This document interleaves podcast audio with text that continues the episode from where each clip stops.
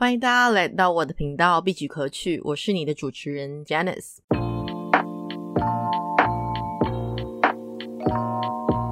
今天我的来宾，他的名字叫 Holly，他是一位侍酒师 My Somali 他现在长期定居在泰国曼谷，他的工作跟酒也相关。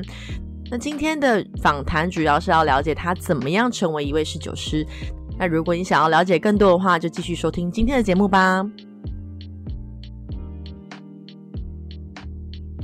这这一集的主题主要是要聊你对酒开始过程跟现在。我认识你的时候还是大学，可是那时候我们我能知道你做的，你你的大学好像你大学主修什么？呃，经济。之后为什么你的毕业的第一份工作跟经济有关，还是跟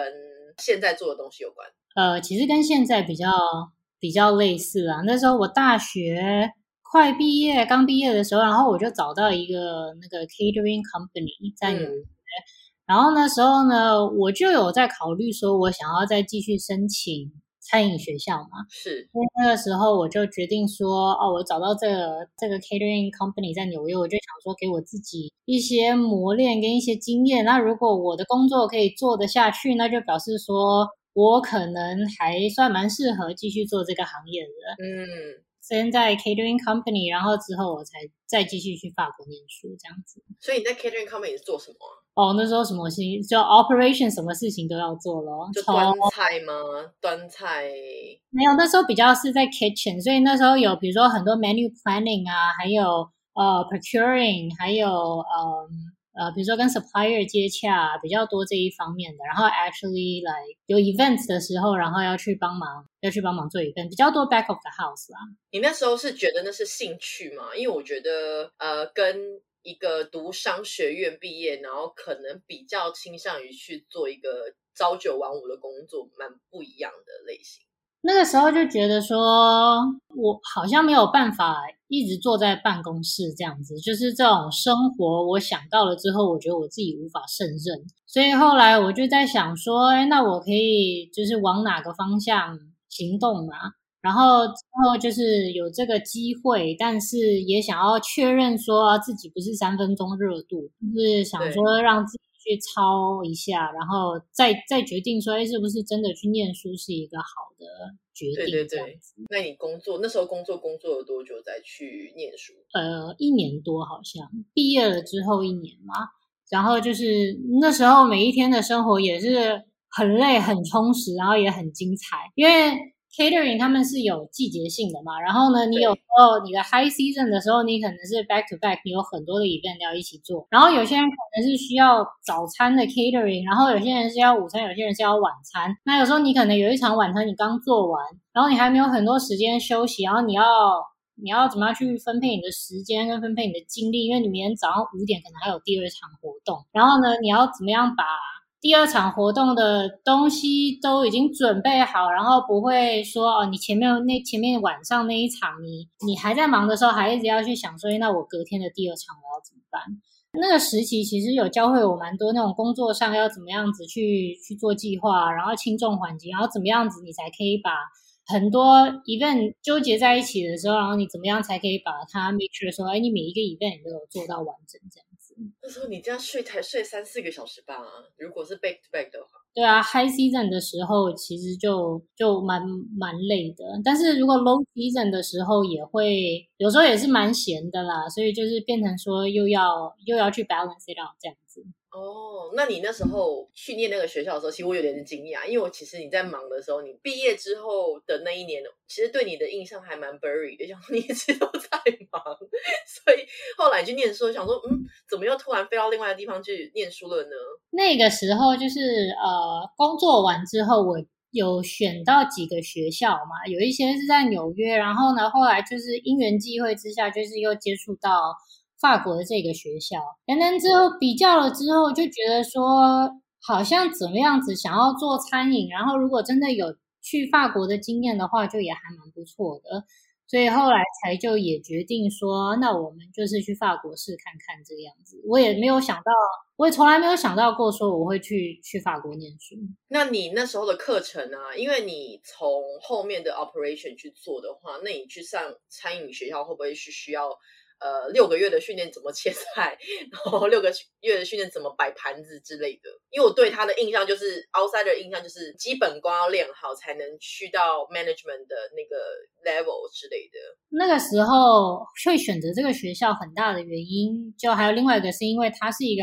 program，就是总共是两年嘛。然后前面有一年是在法国，然后呢，三分之一的时间我们都是在学习，就是厨房的基本功。那他们还是有希望说，哎，你还是要有一些曾经在厨房的经验，然后你才来。那所以刚好那时候在纽约的经验就可以用上。然后呢，我们在法国那一段时间就是很集中的在训练我们，就是那种法式厨房的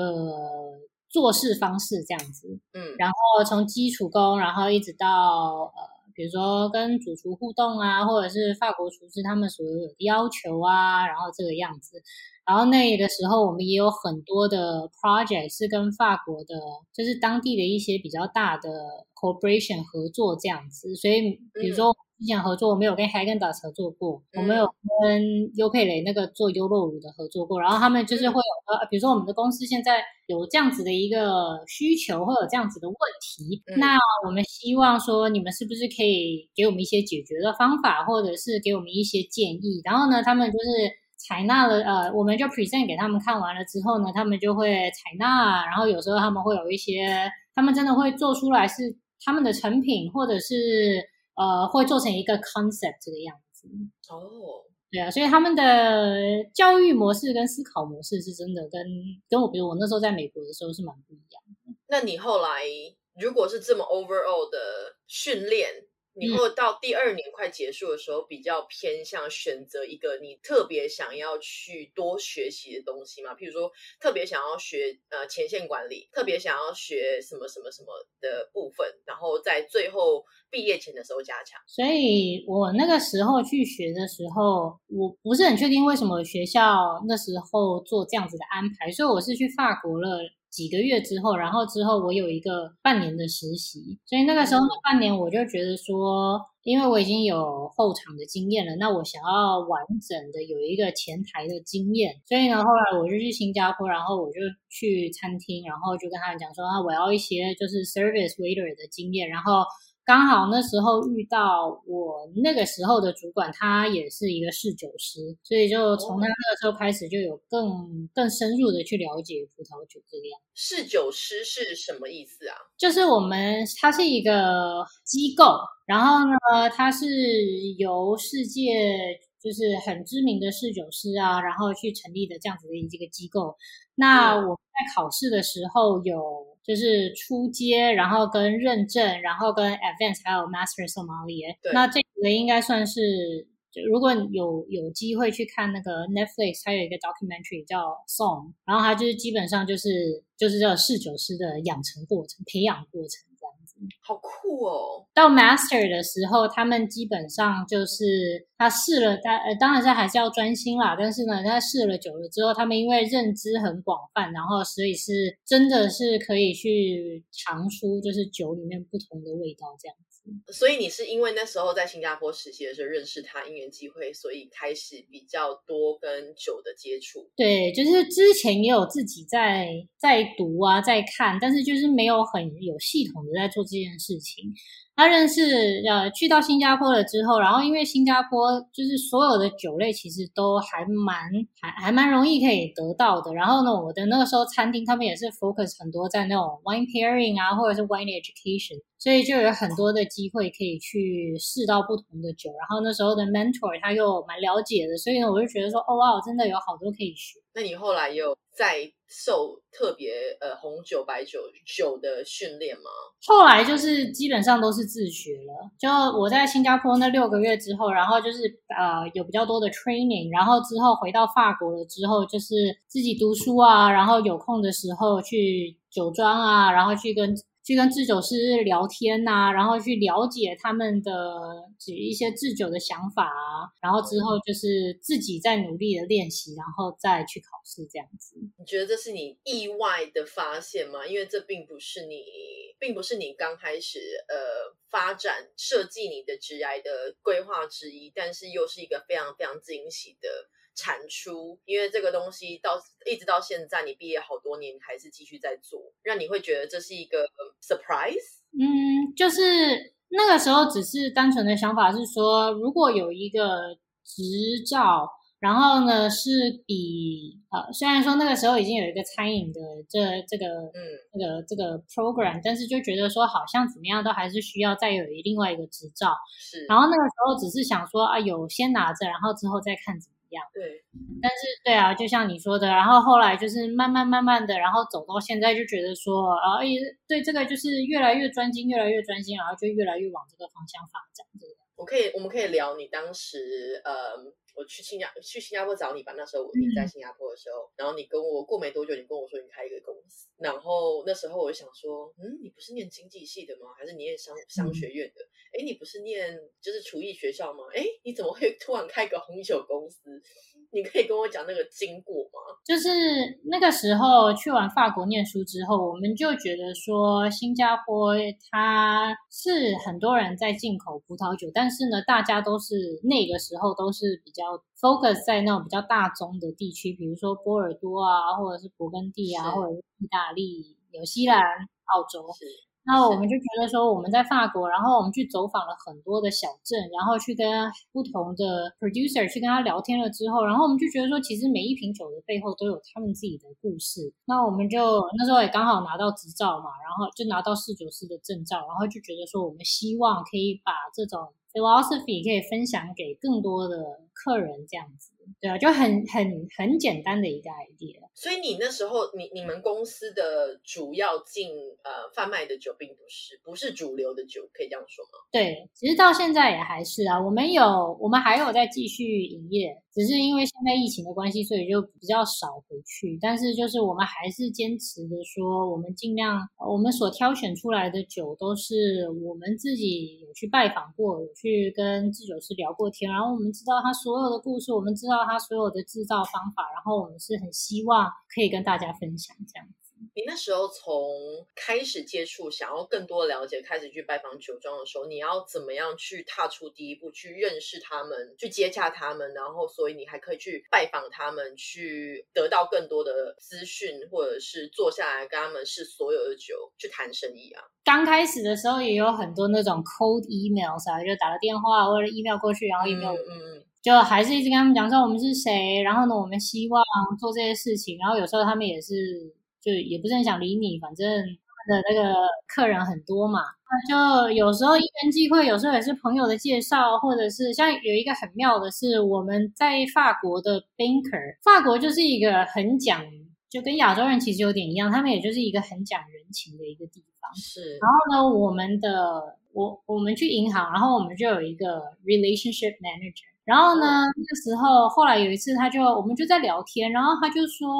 哦，他的 godfather 是在哪里哪里做酒这样子，然后我们就说，哦，是吗？然后后来我们就跟他要资讯这样子，然后我们就去找，我们就去，我们就开车去找这个他的这个 godfather，他就说，哎，你就跟他讲说你是我的朋友就好了。后来我们去，然后就因为范文也没有很好，然后就跟他们在那边就是讲来讲去之后，讲到。他刚开始也不是很想理我们，后来我们就说：“哎，你知道我们认识你的 godson，然后是谁谁谁，我们一起在理啊，然后怎样怎样怎样。”然后呢，他就哦恍然大悟，然后之后好像就突然之间你就变成是他的生活的一部分，他就说：“走走走，来上我的车，我带你去看。”然后呢，我们就哦哦，我们才刚认识你不到五分钟，好吧，那我们就坐你的车吧。然后就这样啵啵啵啵啵，然后就开车到某一个地方，然后说：“来来来，我跟你看。”然后就开始跟我们讲他的地啊，然后他怎么样去 take care 啊。怎样怎样？然后后来呢，他又带我们去他的酒窖，然后呢，就很细心的讲解每一个这样子。嗯，所以就也让我们也了解到说，其实有时候。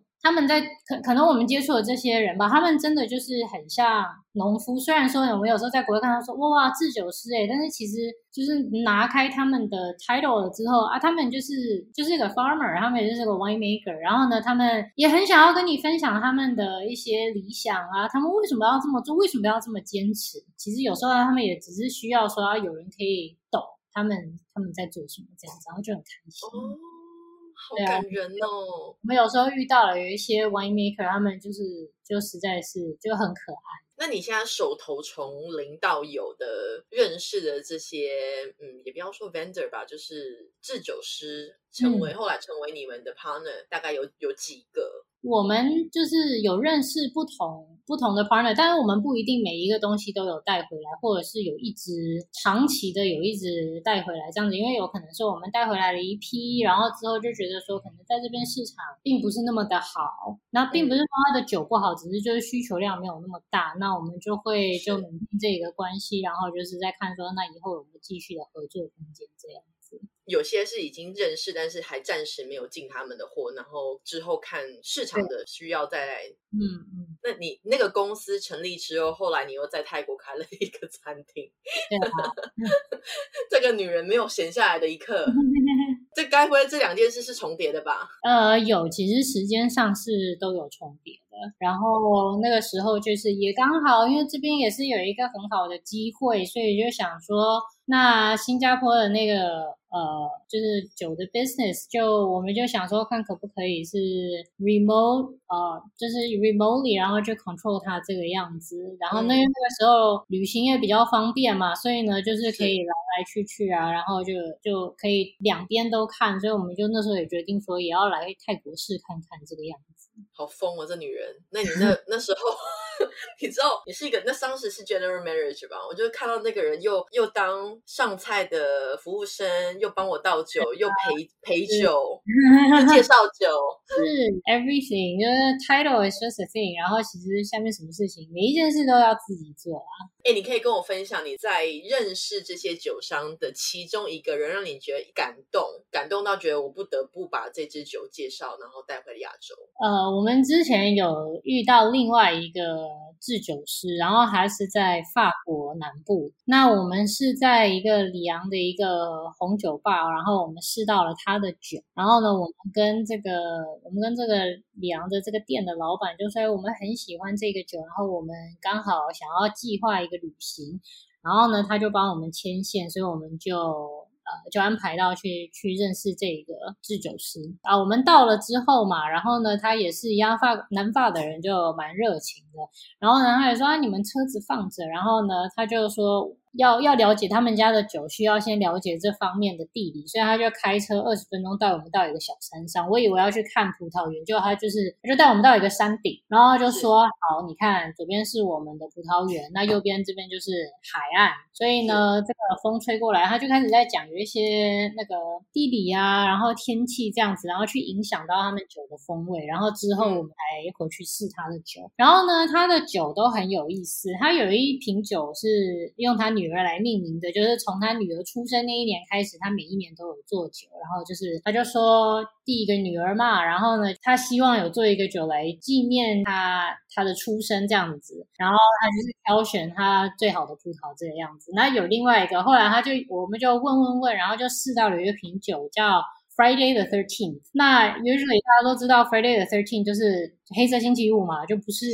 那么的吉祥。那我们就问他说，为什么你要叫他 Friday the thirteenth？对，他就说，二零一四年某一个呃，好像是 May the fourteenth，然后刚好也是一个 Friday，然后那一年他那个产区。就是下了冰雹，那这样应该三四月的时候了，不是五月，五月太热了。三四月，然后就下了冰雹，把它所有的那个花都打烂了。所以他隔天起来了之后去看，他的他就是葡萄没有花就没有办法授粉，就不会结果。所以他那一年花都被冰雹打烂了，所以呢，他那一年是零收成的。哇！所以你可以想象，就是他就是个农夫，然后他没有葡萄，他没有办法做酒，那他那生活怎么办？你知道他他他他全他全部的积蓄就是压在压在那个葡萄上面，对啊，然后他他那个时候真的就是就就很难过，然后呢也不知道要怎么办，你知道，突然之间就觉得说他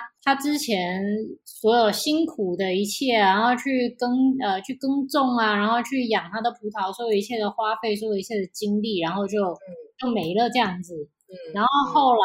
那那个那个区域就是。就是影响蛮惨重的。是，然后后来呢，他就是挨家挨户的去拜访他的邻邻近的友人，然后就问他说：“那你们有没有多的葡萄？然后我可以跟你买，那至少可以让我度过今年这个样子。”是，所以呢，后来他的邻居邻居的。制酒商就是有可能就卖他一些葡萄，让他那一年有至少有一些基本的产量这样子。嗯，所以自从那一年之后，他每一年都会做一个 Friday the Thirteenth 去纪念，就是去 remind 他自己说那一年真的很辛苦，所以呢，never take anything for granted。每一每一支酒的背后，其实都是蛮有故事的，就是感觉上说，有时候我们在喝就觉得说，哎，其实味道就啊，就差不多，就这个样子，还是怎么样子。但是如果当当我们当有人可以去跟我们讲一些这些背后的故事的时候，然后这个酒它就会有另外的意义，然后呢，你可能喝的时候就会有不同的感受，这样子。我觉得这好像是心理学还是什么样的感感受的不一样哎，就是当你只是很。淡的喝没有没有没有特别 perception，就是这件这个东西是等于什么的时候，你就喝的时候，你只是感受是那样子。但是你知道了这个东西是什么什么什么纪念的话，我觉得你喝起来的感觉是会是另外一样一个样子的。对啊，就是你会跟这一瓶酒有更多的连接，所以它已经不再只是一个物品，它是一个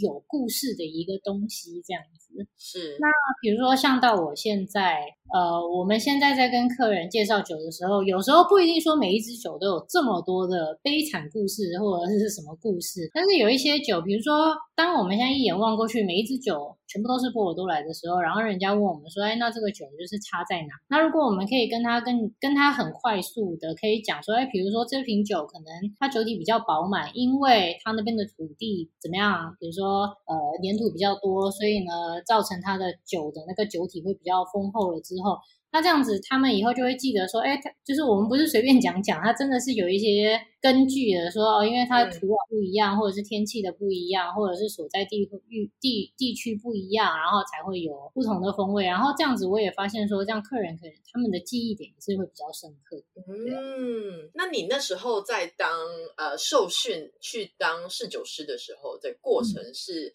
呃从最。入门的课程开始到你变成侍酒师这一个过程大概是要多久？我那个时候是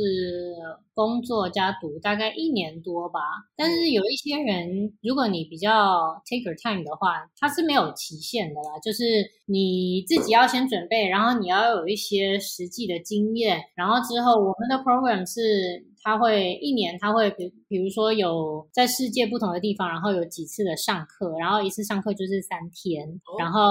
上完了第三天就是考试这样子，然后到这是认证。那如果是 advance 的话，你你就是还要在你要先有一个认证的资格，然后呢你再去报读这样子，然后那个好像是两天，但是你之前你就是要有更多自己的准备这样子。哎，这个是跟我在房间能在课程上说哦，我们譬如说认识葡萄酒入门三天的那个课程是一样的吗？还是不是一样？呃，在现在好像有蛮多不同的那个课程，还有另外一个叫 WSET，那 WSET 它就会有比较多，就是它上课的时间会比较长，然后呢，你可以跟着老师就是试酒的时间也比较长，这样子。那因为我们是就是比较 focus 在呃 serving 这一块，因为我们我们的考试不只是 knowledge，还有 service，所以呢，他们就是我们的这个系统，它就是会比较希望说你有一些实际的餐厅。经验，哎，你觉得从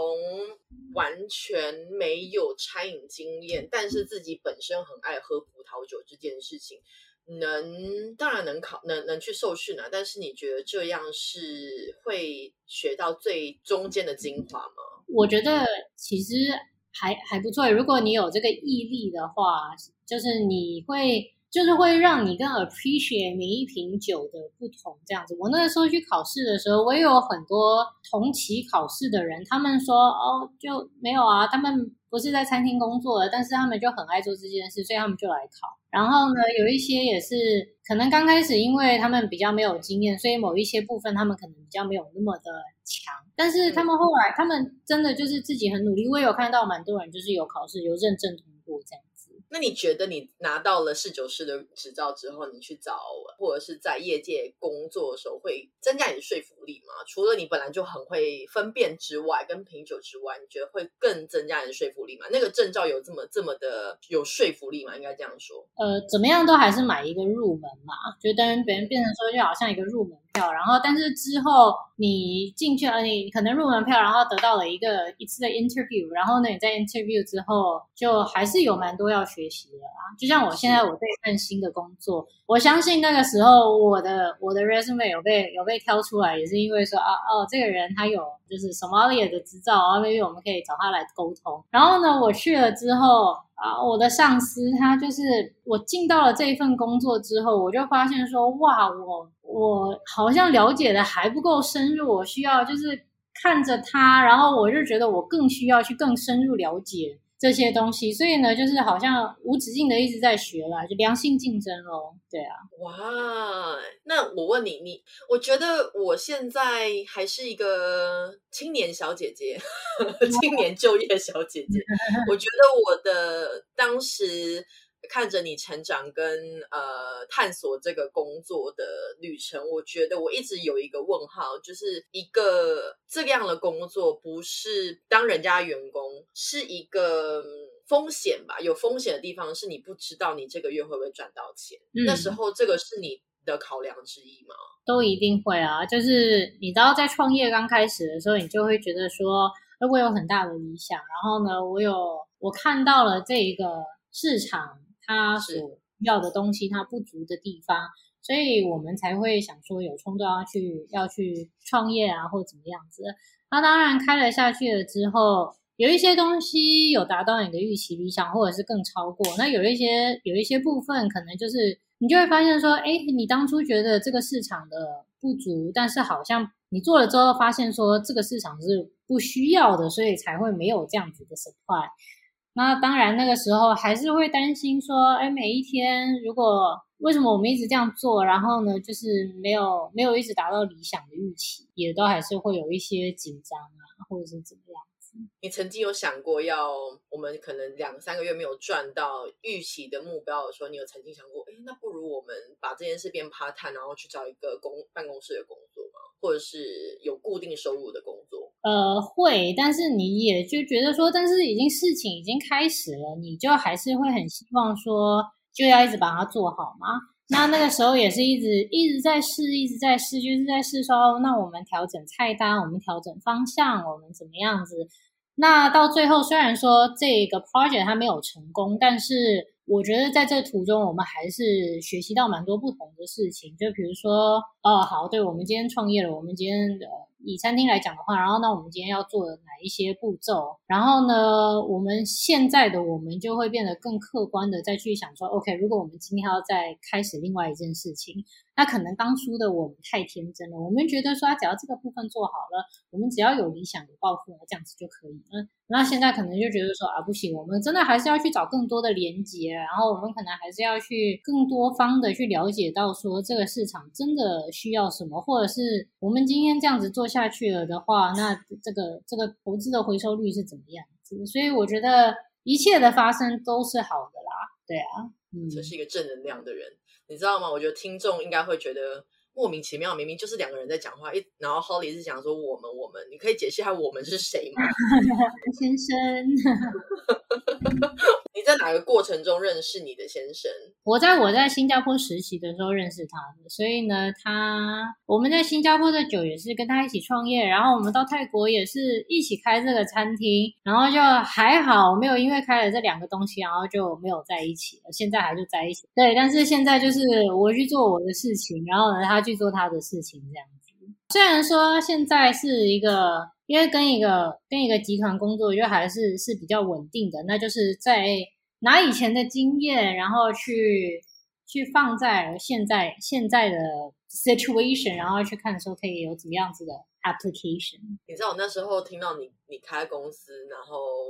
我认识知道你有这位对象的时候，那时候你们也才刚开始没多久又开了。我想说，夜深人静的时候，要说哎呀怎么样跟他有一个这样子 heart to heart 的 moment，就觉得。跟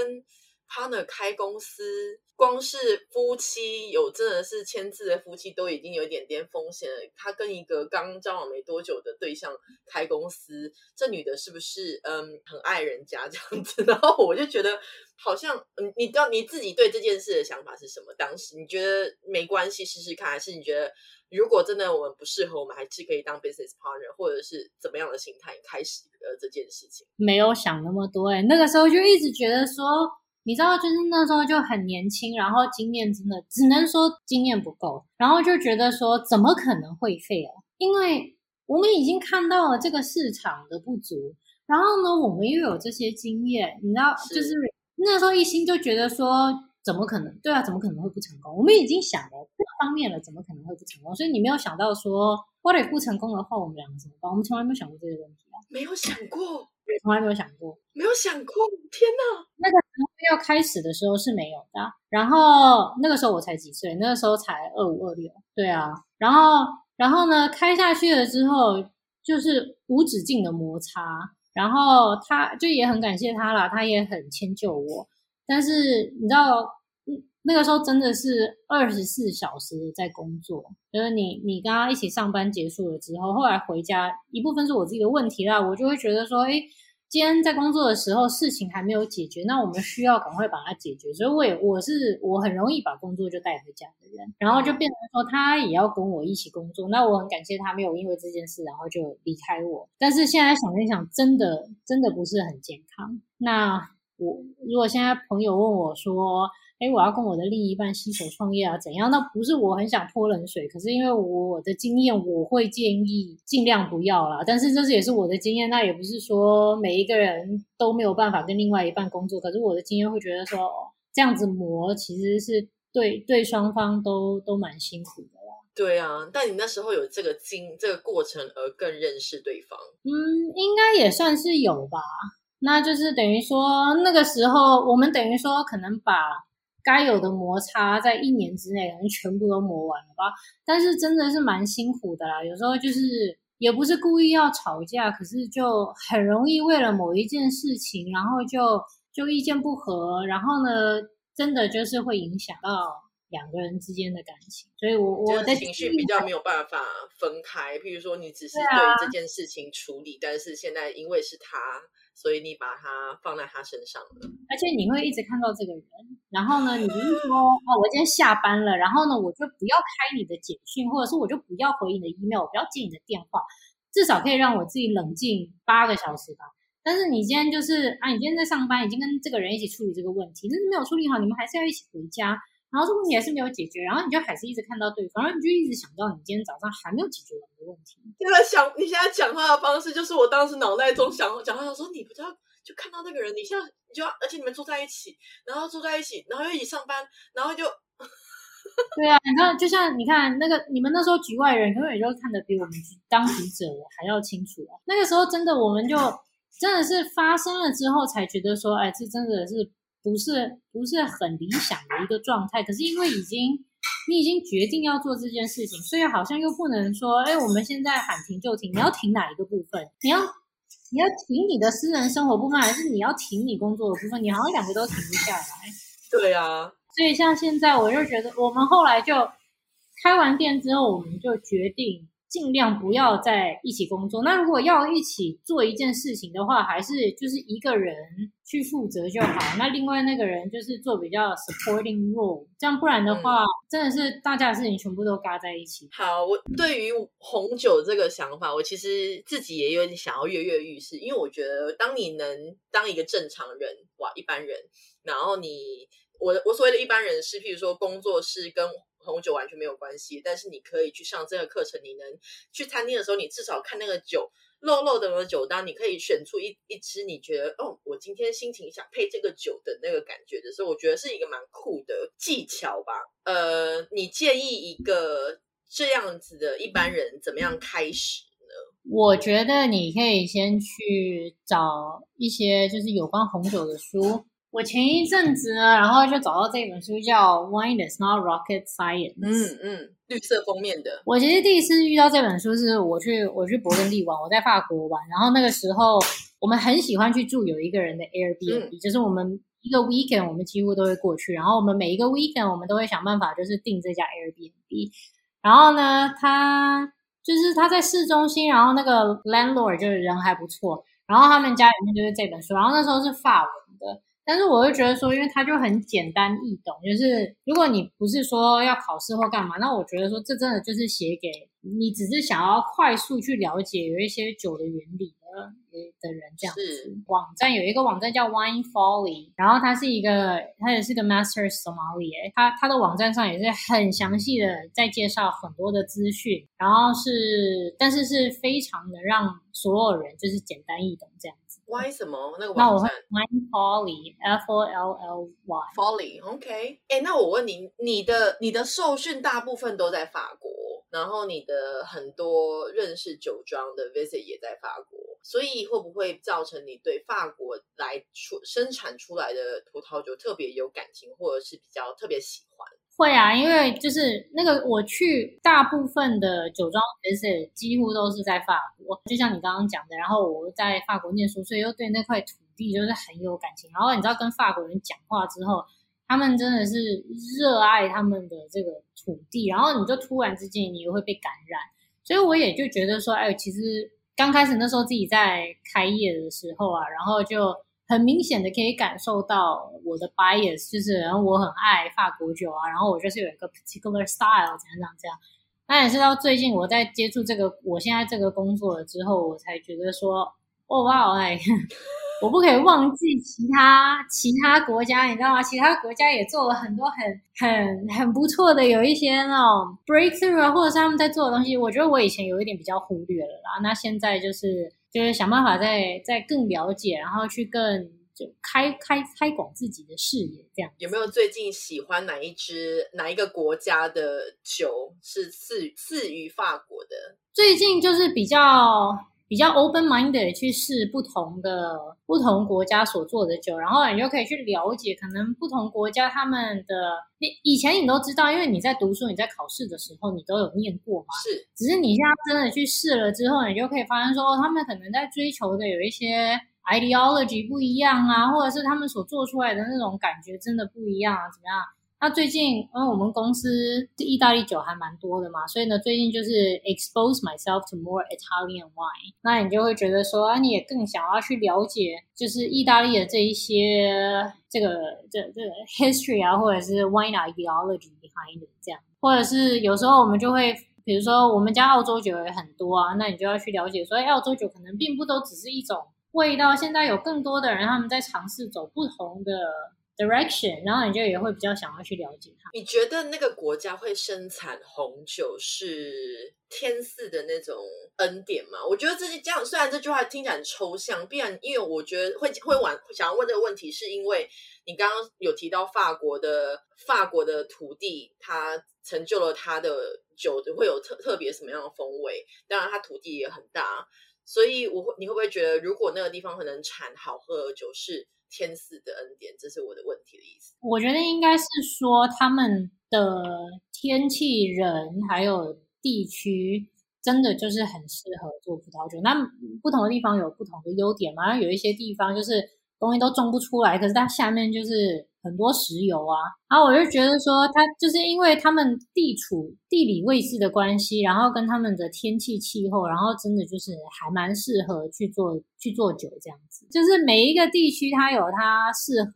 做做的东西嘛，然后他们的土壤的生成，然后我最近就因为最近就是想要更更去深入研究说。呃，葡萄酒它们的那种细微的味道差别，那跟它除了人为的因素以外，还有它的那个土，不是说种在什么土上面就会就会怎么样，只是比如说不同的土壤有不同的含水能力或者是吸热的能力，所以造成它所种出来的葡萄味道不一样。那我最近就是还蛮想要去深入了解，说就是每一个地区不同的土壤。那法国是至今为止，他们花了最多的资源跟最多的时间去研究他们的土壤。从十三、十四世纪就开始有，就开始他们的土壤研究，所以真的是 very long history 在这历史悠久，历史悠久，研究他们的土壤这样子，所以他们这个时间他们是那种要几千年来，然后去去研究这样子，然后所以他们知道说，哎，这里是真的很适合做这件事情的。那这个我觉得是其他的地方，可能我们现在也是可以很快速的去去研究，但是怎么样子还是我觉得啦，还是抵挡不过人家那种几千年的历史。有一个问题，市面上有哪一个国家出了红酒，你觉得根本就不应该存在？其实我觉得现在很多新世界啊，虽然说我们可能从来没有想过他们会做酒，但是因为现在我们技术越来越成熟了嘛，所以呢，我们现在很多的时间是可以。Almost 人定胜天的，所以就会变成说，哎，其实做出来的也还是有那么个样子。但是因为为了要在这个地方做酒，然后呢，你可能要花很多的钱啊、精力、能源，然后去把它做成一个适合做酒的环境，适合做酒的环境。那有时候反映在这瓶酒的价钱上面，就会觉得不是那么的呃合理这样子。像台湾现在也有在做酒啊，然后彰化听说已经有很长的做酒呃做呃种葡萄的历史，但是因为台湾又湿又闷，所以其实不是那么适合的葡萄生长。但是因为我们台湾的农业很发达，所以呢，我们的这个我我们的这个配种技术很纯熟，所以呢，我们现在有做出的这种葡萄种是可以。又可以酿酒，但是呢，又可以在这种台湾湿润、温润的气候下生存的。可是，一瓶台湾的这种好的葡萄酒出来要三千多块钱的时候，真假的 啊？那这样我今天三千块，我要花买台湾的葡萄酒，还是我拿去买法国一个？就是你知道？That's true，就只是这样子啊。但是你有说它不好吗？也没有不好，只是它需要它花了太多的。资源去做到这样子的一个等级，这样子。你知道我今天早上看到我们我们我们好朋友叫 Tiff，然后他去超市买了一瓶 那个没有 alcohol 的酒啊，alcohol free 的酒。我想说，你这你个人对这件事的看法是什么？因为我们最近香港流行这个 no non alcohol 的 alcohol，是因为最近不能喝酒，所以大家在喝 non alcohol alcohol 还是不是？就是减肥啊，呃，减肥啊。譬如说你去。比如说，你很爱热爱健身，热爱呃养生，但是你还是可以去去外面参加 party，然后你可以点一个 non alcohol，就 even a sugar free，或者是嗯不喝呃 sugar free，然后没有甜或者是 calorie zero calorie 的酒。嗯嗯嗯，你个人 这个嗜酒师，请问一下，你这个这件事的看法是什么？因为我个人是呃尽量喝醉。然后就是我会我在喝酒的时候，我也是一个比较 traditional 的，我比较希望可以喝到就是 how it's supposed to be like 的的，就是这这个地区，然后它所做出来的味道就是这样子。然后我是还蛮喜欢去了解不同产区他们自己的风味这样子，所以我没有那么涉猎于比如说 zero alcohol 啊，或者是。Calorie free 这样子，那我我有感觉到有这种需求，但是我就没有那么深入的去研究这样。天哪，我就今天真的灵机一动，想说，嗯，你怎么会买这种东西？你心瘦成这样的，什么意思？就我我我刚我今天早上有看到，我本来还要问他说，嗯，但是他下面其他都是有酒精，为什么为什么他要 pick up a non alcohol？有时候我也会被问到说，哦，他要 non alcohol wine，那我我就会说，那。我去帮你找葡萄汁吗？那哎，是不是哎？如果会不会是那种在哺乳的妈妈不能喝酒精，她想要有那个体验呢？我也不知道，因为我在哺乳的时候我就就没有喝。哎，就那个时候真的，我那个时候我的身体，就我那时候在怀孕，我觉得这是一件很奇妙的事情。是我那时候已经怀孕，但是还不知道自己怀孕的时候，其实我有不小心喝到酒，因为那时候不知道嘛，然后我就有喝。但是我就发现很明显的，你的身体就会就会告诉你说，其实不是那么想要喝这个酒，你还是会喝完，但是就会变成说，可能你喝的很慢，或者是你喝完一杯之后，你就会自己就会觉得说，真的好像够了。我那个时候在发现我自己怀孕前的大概两三个礼拜吧，就觉得很奇怪，就是你可能一杯要花很久的时间喝，然后呢，我会自己会讲说，你不要下那么重好了，我我其实没有那么想喝酒，你就比如说 gin and tonic，tonic 帮我加多一点，然后喝完一杯之后，我就会觉得说，嗯，没有很想要继续了。然后后来发现我在怀孕的时候，其实没有很，我个人没有很很不舒服，我没有办法喝酒这件事情，就好像很自然的，你就是不想喝酒。然后一直到哺乳期，我也没有一直觉得说我很想喝，哎，就是就很正常的。然后一直到后来，我才就觉得说啊，好，那就就 OK 吧，那就喝吧。对啊，好，怎么那么神奇？对啊，我觉得人体是一件很奥妙的事情。哎，我问你哦，你。我刚刚突然想到这件事情，你因为你的工作，我能也也可以说是你是以红呃葡萄酒为生的一个工作，因为这是你的工作，right？但是有没有需要在饮食方面特别去调整？因为你要去 maintain 你的味觉，或者是你的整个味蕾的感受，而不能吃麻辣锅，for example，不能吃什么什么东西，会影响你的。整个 taste judgment 之类的，我在在试酒的前后，当然就是最好避免很刺激的食物嘛，因为这样子会 cloud your judgment。嗯，那一般的时候，我也在想，其实也要好好保持就是嘴巴的环境，所以呢，你在试酒的时候，你才比较可以 acutely 可以 pick up the flavors，就是你嘴巴会比较 sensitive to pick up the flavor 吗？但是。呃，我们都是人，然后我们还是都会有一些喜欢的时候，那就是尽量不要 overdo it 就好。你在怀孕的时候试酒的时候，呃，你也没有试酒，因为那时候也 就也不用试酒。那时候怀孕的时候就不用试酒了。对，我那时候就是因为也没有工，那时候就是没有工作嘛，然后呢也没有工作上的需求，然后我自己也没有很想，就身体就不会觉得说人家在喝酒就啊人家喝，然后我就。就也不会很想这样子。你现在那个想要喝的感觉回来了吗？我现在工作了，所以就而且也没有在哺乳了，所以就很正常啦。你现在讲红酒的热情，跟你在当妈妈前的热情有一点点不一样哦。嗯，真的吗？就觉得就是以前以前我做一家餐厅的时候，你就说，哎，这次怎样怎样怎样，你就开始讲讲讲，你像哦。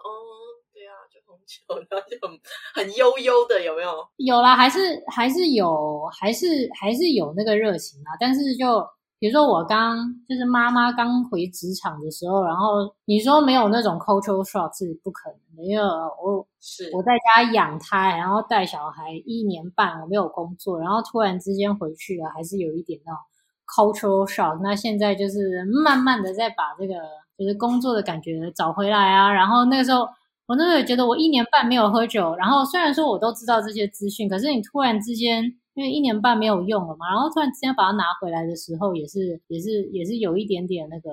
辛苦的。哎，你那个人家说生一胎，生一胎笨三年之类的那种话，你有感觉到这个后坐力吗？呃，现在在工作了之后还好，但是刚开始呃刚生完那个时候，然后刚开始工作的时候有这种感觉，我觉得我的社。刚开始回来工作的时候，我的社交能力有明显的下降。就我我因为很久没有，因为也疫情的关系，所以就很少出门嘛。然后呢，突然之间遇到很多人，我就不知道要讲什么，或者是对啊，就是嗯，所有东西都在你脑袋里面，或者是你有很多红酒的资讯，然后很多专业的知识，但是。但是你就突然之间不知道要怎么讲，然后也不知道要怎么跟人家互动。有有刚开始我有这种感觉啊，是哦，part of the cultural shock，I guess。对啊，好，我们节目的最后我要问，我要为了自己跟那个普罗大众跟听众们问一个蛮福利的问题：是我们现在要去超市买一支。呃，经济实惠又好喝的酒，我们该怎么挑？我们不能打开喝，然后我们只能看它的 label 或者是看它的价钱当它的 judgment。你你会建议我们怎么挑这支红酒？呃，红酒或白酒？嗯嗯，是不会很地雷的。嗯，我一般就是当客人进来，然后问我这样子的问题的话，那我一般会先问说：第一是你有什么特殊需求吗？比如说你今天是要配餐，还是你有已经有心里想说你要红酒还是白酒？然后之后我就会问说，那一一般你比较喜欢怎么样子的味道？比如说有些人会说，哎，我真的不要太酸的，或者是我单宁不要太重的，我要简单可以喝的，我需要果香味重一点，然后我才会去做介绍。那一呃大部分来讲的话，我会觉得新世界的酒，如果你比较喜欢果香重啊，然后呢又。呃，圆润啊，然后单宁也不会太重，又 full body。那新世界的酒其实就是还蛮适合的，澳洲啊、纽西兰啊、South America，对啊，这种就是它真的就是以大众的口味，然后去做这一些、这一些、这些、这些葡萄酒的味道这样子。你刚刚说丹宁不要，还丹尼？丹宁就是。当当红酒在制作的时候，然后它是跟皮一起去陈呃静置陈酿，然后这个皮呢，它就会它在静置的过程之中，它会出现有那种涩涩的口感，就像茶，就像茶泡很久的那种涩涩的感觉。有一些制酒师他们会用橡木桶，然后会把它圆润，或者是。或者是呃，它浸泡的时间就不要那么久嘛。但是比如说像旧世界，比如说像法国，那有一些他们为了要让这个酒的结构比较完整的时候，它会有比较长跟跟皮尽量的时间比较长。那那些酒有可能就是会稍微比较涩，但是呢，你可能就是要存放久一点了之后，你再打开它的那个色感才会比较没那么重这样子。但是因为在新世界阳光也比较充足，天气也比较热，所以呢，一般。葡萄也比较成熟，所以葡萄里面的含糖量是比较高的，所以你那个色的也就比较不会那么明显。但口感来说，full body 跟 not full body 的口感是说它在舌头上的感觉吗？对，你就想象说你今天喝水跟喝牛奶，还有喝 cream，那像 cream 就会是 full body，那牛奶可能就是比较 medium body，然后水就是 lighter body 这样子，你就是这样子 analogy 这样子。所以果香喜欢果香的听众朋友要去找新世界的呃产区的酒比较适合。对对，像 America、Australia，对啊，然后像 New Zealand 的 Sauvignon Blanc 就是就是 classic 的那种，对啊，tropical fruits，我是觉得这个就大家是还蛮容易接受。那如果我今天就是要找一个嗯配牛排，我要配牛排哦，然后我不知道我想要什么味道。那我该买哪一支？我不知道我想要什么样，但是我知道，我只是知道老婆今天叫我来超市买一支配牛排的酒。所以如果是 classic，其实我是觉得任何的红酒其实都可以跟牛排做搭配，那只是它们起的作用会不大一样。但是如果比较 classic pairing，就是 Argentinian Malbec，或者是说你可以找到法国的 Malbec，我觉得这个葡萄，因为它里面的那种它的那种。比较 earthy flavor 是还可以蛮 complement 的，对啊，然后价钱一般也不会说太贵，嗯，是入门款可以事先考虑这样子。好，那如果说如果说我今天在超市，这超市超大的，然后什么酒都有，但是我只是要储备酒，只是要储备酒放在家里，嗯，那 for everyday drinking，然后没有任何的 preference，可是也希望说，嗯，